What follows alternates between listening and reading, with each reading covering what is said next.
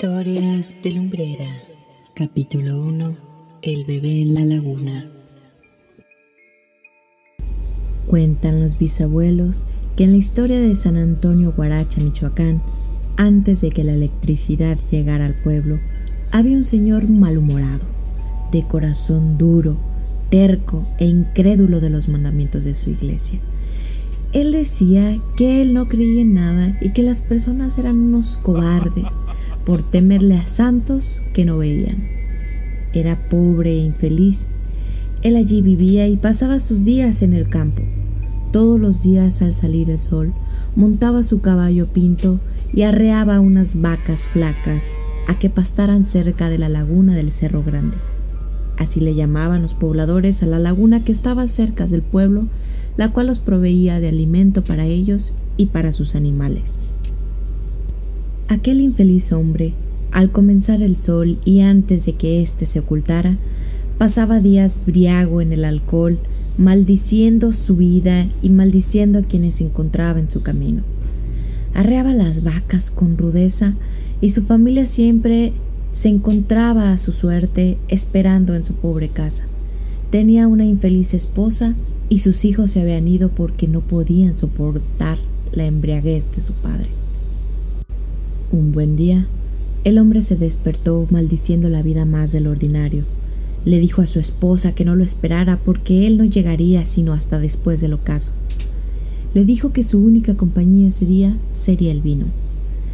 Así que todo el día estuvo montado en su caballo, paseando por el cerro y ebrio. Al atardecer, ya ocultándose la luz del sol, el malhumorado hombre tuvo compasión de su cansado caballo pinto y lo llevó a la laguna para que tomara un poco de agua. Se bajó de la silla, amarró el caballo un viejo palo y comenzó a tambolearse intentando mantenerse de pie. Mantuvo su mirada un momento al ocaso, cuando de pronto escuchó a lo lejos el llanto de un niño pequeño. Confundido por su estado, ignoró el llanto pensando que fuese producto del alcohol. Sin embargo, una vez más, lo escuchó llorar. En aquel entonces era común que las madres abandonaran a sus hijos, así que aquel hombre caminó y comenzó a buscar hasta donde llegaba el llanto de aquel niño. Entre el tule y el lodo se acercó más y más, y al mover la maleza encontró allí a un bebé pequeño, envuelto en un costal viejo y sucio, entre el lodo y el frío. El hombre se sorprendió de lo que veía, lo tomó en sus brazos y tambaleándose lo llevó hasta su caballo. Lo montó detrás de él y emprendió a prisa el camino a su casa, pensativo y tomando conciencia de que llevaba un niño a su casa.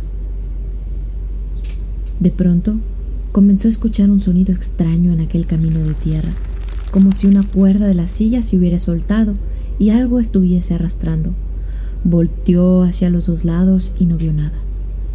Pasos más adelante, se volvió a escuchar aquella cosa pesada arrastrando en el camino.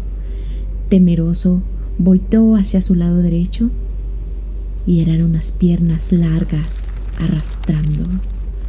Volteó rápidamente hacia su espalda donde había puesto el niño. Era la cara de un hombre con las piernas tan largas que le arrastraban hasta el suelo. El hombre calmado le dijo, si no crees en Dios, entonces creerás en el diablo.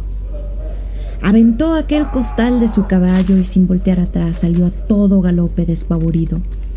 En ese momento, como si los ojos le dieran la vuelta a la cabeza, lo último que vio fueron destellos y después negro. Despertó en su casa, desmayado y montado sobre el caballo.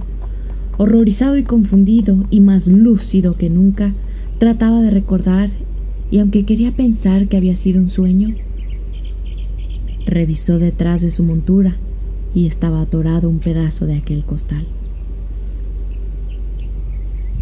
Cuentan los pobladores que a la mañana siguiente a misa de 6 de la mañana, fue el primero en entrar al templo.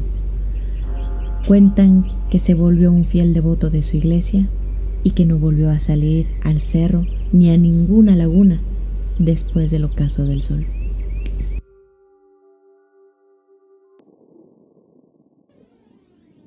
Hemos llegado al final de este episodio. Espero te haya gustado. Envíanos tu historia, historias de lumbrera, y nos vemos en la próxima entrega.